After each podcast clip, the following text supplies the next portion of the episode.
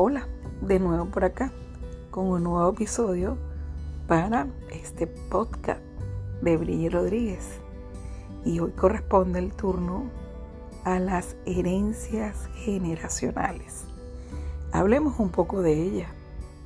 Realmente el concepto de árbol genealógico, el transgeneracional o la familia dentro del concepto de biodescodificación hace referencia a una cadena de transmisión de situaciones, vivencias, traumas, impactos emocionales que van pasando de generación en generación hasta llegar a nuestra línea generacional. En el caso de ser hermanos o primos sin hijos, porque si ya tenemos hijos e incluso hasta nieto, pues son ellos a quienes le cae encima todo esto, toda esta transmisión. Y cuenta en esta herencia, por supuesto, tanto lo muy dicho y hablado como lo no dicho, lo callado u ocultado y esos secretos familiares. Para los que ya manejamos estos temas, resulta muy fácil reconocer que desde los años 70 muchos psicoanalistas se enfocaron en revisar y comprobar que efectivamente gran parte de nuestras vivencias presentes nuestros dramas presentes, nuestra suerte amorosa o económica, era en gran parte un pedazo de toda esa herencia generacional recibida inconscientemente. Por ejemplo, tenemos a Nicolás Abraham, María Toró, Francois Dalton, Annie Ganselin, Didier Dumas, todos ellos psicoanalistas franceses que debatían respecto a los padecimientos clínicos de sus pacientes. Obviamente, esto causó gran impacto y ya desde entonces la medicina psiquiátrica y psicológica estaba cimentada en el presente. Traumas e impactos del presente, de la vida, de del presente de cada paciente.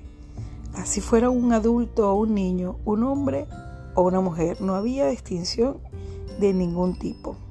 Pero fue poco a poco y con base en las experiencias terapéuticas de cuando uno de estos médicos y de otros muchos más, por supuesto, no, no eran solamente ellos, que surgió la hipótesis de que tal vez, y solo tal vez, los síntomas, conflictos, enfermedades, vulnerabilidades de los pacientes venían de una problemática familiar generacional. ¿Qué tal? Fue entonces cuando estos médicos se dedicaron cada uno, a su manera por supuesto, y por su lado, a buscar constantes, a buscar similitudes, y llegaron entonces todos ellos a una gran conclusión. Existe un inconsciente familiar que todos tenemos, que todos llevamos, pero que nadie lo recuerda. ¿Por qué? Porque las personas cargamos sin saberlos y que determina nuestra existencia.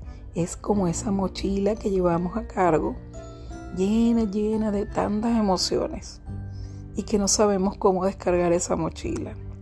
Y cada día que subimos un escalón, esa mochila se va poniendo más y más pesada, pero no comprendemos qué tenemos. Si se llegó también, ¿verdad?, a la conclusión de que si bien la infancia de todo niño o niña puedes recibir traumas o vivencias negativas según su convivencia con su madre, con su padre con la familia, el niño o la niña en sí mismo o en sí misma ya viene al mundo primeramente con una intención o una finalidad inconsciente programada por el padre y la combinación con la madre. Por lo tanto, cualquier ser humano, cualquier bebé que nosotros pensaríamos que llegó a este mundo como bendición divina, realmente es tan solo una ramita más de ese árbol genealógico y viene al mundo con una función específica de repetición o de reparación del árbol de la familia. Todo bebé llegado a este mundo no es más que un intento de solucionar un drama de ese pasado familiar. Por lo tanto, no es casual o casual ese bebé que llegó como consecuencia de una violación, imagínense. No es casual o casual que ese bebé que llegó como hijo de una madre soltera, no es casual, viene a ser una reparación. No es casualidad o casualidad que la hermana o la prima hayan tenido gemelos. Nada en el transgeneracional es causal ni casual. Por lo tanto, un buen trabajo de biodescodificación, un buen análisis del transgeneracional son necesarios para resolver desde la raíz cualquier conflicto, conflicto, perdón, presente, así sea de salud, de amores, de economía, de suerte, etc. Se habla, por ejemplo, de que por lo general cada ser humano tenemos encima o venimos arrastrando mínimo con tres o cuatro generaciones sobre nosotros. Imagínense el peso de la mochila que llevamos en la espalda. Y cada ser humano, así tenga hoy 70 años o tres días de nacido, ya es una combinación de dicho inconsciente familiar heredado y de su propio inconsciente individual adquirido desde su concepción. Ya incluso desde Freud se hablaba de cómo era posible que las personas creyéramos que todos nuestros gustos, carácter, preferencia fueran heredados. Freud defendió por muchísimos años que todo aquello que no era más que el fruto de nuestro tipo de vida, de nuestras capacidades intelectuales, de nuestros triunfos económicos, y er, eran gracias a nuestros esfuerzos. Hasta que él mismo se topó con pared al descubrir que sus pacientes eran copia fiel de algún antepasado. Este gran fundador de la psicoanálisis tuvo que reaprender lo que le habían enseñado para ahora poder aceptar que todo era un asunto de filogenética genética familiar, pero no a nivel físico, sino emocional y celular. Descubrió que los impactos emocionales del pasado, los no resueltos en el pasado, los traumas del pasado, impactaban a las células y dichas células eran las que en forma de óvulos o espermatozoide conformaban a un ser humano llamado heredero de dramas. Por lo tanto, esa gente que nos conforma, esa sangre con la que nacemos, ya viene repleta de historias y emociones. Esa sangre ya contiene la alimentación de nuestro tatarabuelo, las canciones de cuna que escuchó nuestra bisabuela, los abrazos o golpes que recibió nuestro abuelo o el abandono que vivió nuestro padre o madre nos sentimos acogidos o rechazados por nuestra familia actual. Tenemos afinidad por algunos familiares o rechazo total por otros. Repetimos historias, repetimos nombres, actividades, gustos, profesiones y todos los días pensamos que somos nosotros los que hemos decidido nuestro camino. Claro está que estamos convencidos de que esa suerte económica o amorosa es por nuestro real esfuerzo, que ese gran puesto obtenido es por nuestros conocimientos. Y sí, en parte pudiera ser, pero no como seres independientes, sino porque ya estamos repitiendo cierto éxito de alguien en el pasado o quizá sea totalmente lo contrario. Yo diría, lo más común es en una familia que tu pareja sea doble de tu padre o de tu madre.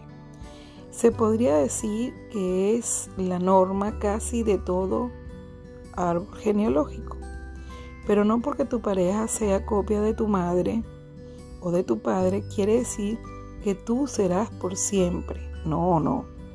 Porque habría que revisar más arriba en el árbol qué otras parejas se formaron de la misma manera y qué es lo que intentas arreglar, que intentas reparar inconscientemente buscando ese tipo de pareja.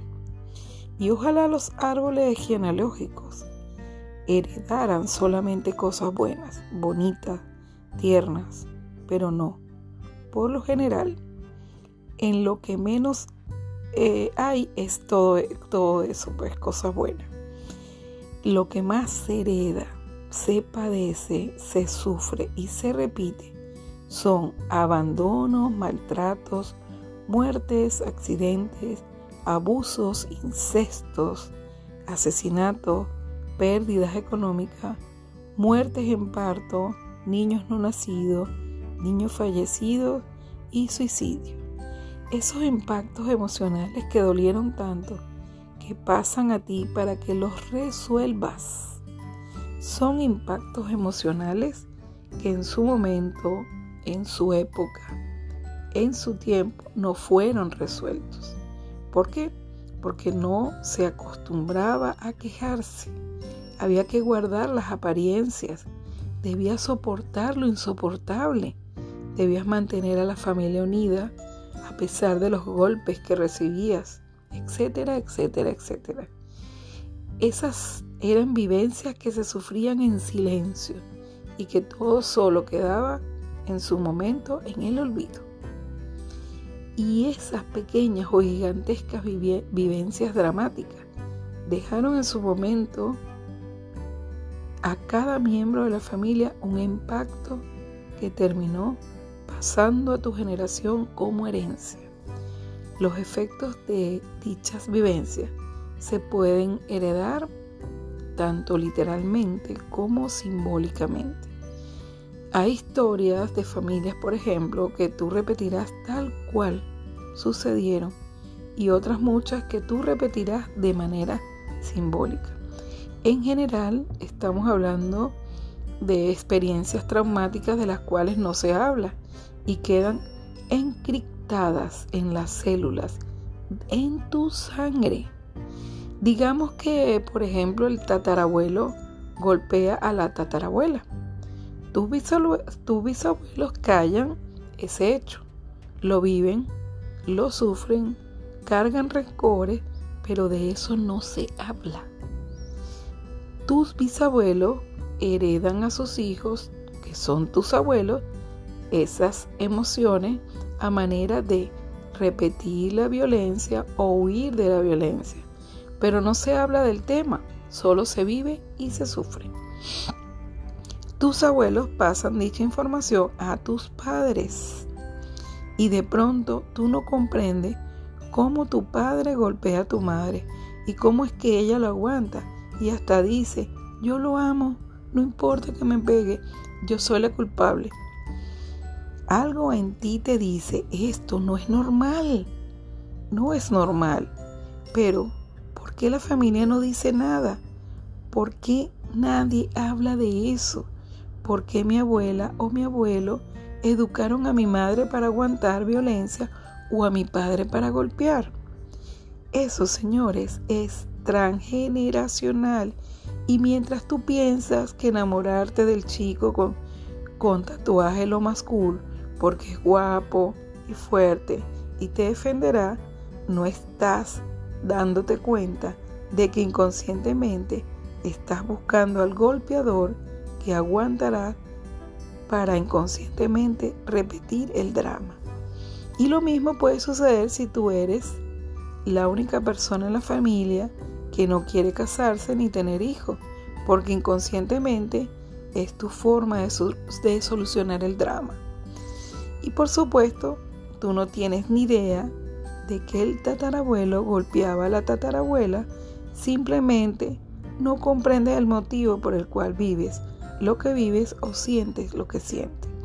Pero, ¿qué tal que a ti tus parejas no te golpean físicamente, pero curiosamente son fríos o indiferentes? Es lo mismo. Pero sí se podría hablar de repetición a otro grado. Y podrías vivir toda tu vida creyendo y pensando que fue tu elección libre el tipo de pareja con la que convives. También existen las personas que repiten casi de manera compulsiva el drama. Siempre me enamoro de hombres golpeadores. Siempre. Todo empieza muy bien, todo muy romántico y de repente, plum, cambian. Y hasta pudiera decir algo como, y ya mi hija se casó con un hombre y me parece que la trata mal, pero ella no me dice nada. Y hasta pudieras incluso añadir, y mi nieta, la hija de mi hija de 16 años, ya anda con un muchacho que no se ve buena persona. Basándonos en todo lo anterior, eh, pudiéramos hablar de diferentes formas de repetir dramas del árbol genealógico podríamos hablar de la repetición pura, que se repite exactamente en los sucesos, los sucesos eh, de mi tatarabuela, era golpeada por mi tatarabuelo y todas las parejas que yo he tenido me han maltratado. La repetición por interpretación. Mi tatarabuela recibió muchos golpes en la cabeza por parte de mi tatarabuelo y siempre he vivido con migrañas. La repetición por identificación. Mi tatarabuelo era alcohólico. Mi papá siempre ha tenido problemas en el hígado y a mí me ha dado hepatitis. La otra es repetición por oposición. Mi tatarabuela fue obligada a casarse con mi tatarabuelo, el golpeador, y yo me niego a casarme, a vivir con alguien, a tener un compromiso. Sola soy feliz. La repetición por compensación. Mi tatarabuela toda su vida fue una mujer golpeada y yo me dedico a administrar una asociación en pro de los derechos de la mujer. En todos estos tipos de repetición, yo no estoy consciente de la historia o vivencia de los tatarabuelos. En todas las repeticiones, yo creo que fueron mis decisiones mis gustos y mis, equivocaciones. Por lo tanto, es y será hasta que algo en tu vida te parezca raro, extraño y curioso que tú reacciones. O será hasta que algo en tu vida te haga sentir que hay gato encerrado, que te darás la oportunidad de investigar, de preguntar, averiguar más de la historia familiar. Por supuesto, sabemos que un 90% de las personas jamás intenta averiguar nada o jamás logran conseguir nada de datos, porque aún al día de hoy y con familiares vivos y lúcidos, de eso no se habla. El secreto de la familia es de la familia. Eso era lo que le decían a uno. Lo que aquí pasa, aquí se queda. Lo importante es que obtengas información o no obtengas nada de información familiar. Es que tú ya estés consciente que traes encima una carga. ¿Cuál? No la sabemos. Tal vez las, las pistas las obtengas de tus enfermedades o de tus molestias. Tal vez las pistas las obtengas de tus historias amorosas o económicas. Tal vez las pistas las obtengas observando lo que has logrado tú y comparándote con tus hermanos y con tus primos. Busca patrones que se repitan, busca nombres que se repitan, busca dramas que se repitan. Y eso te irá brindando material útil para saber de todo aquello que debes liberar. Así son las cosas. Muchas gracias por escucharme. Hasta un nuevo podcast.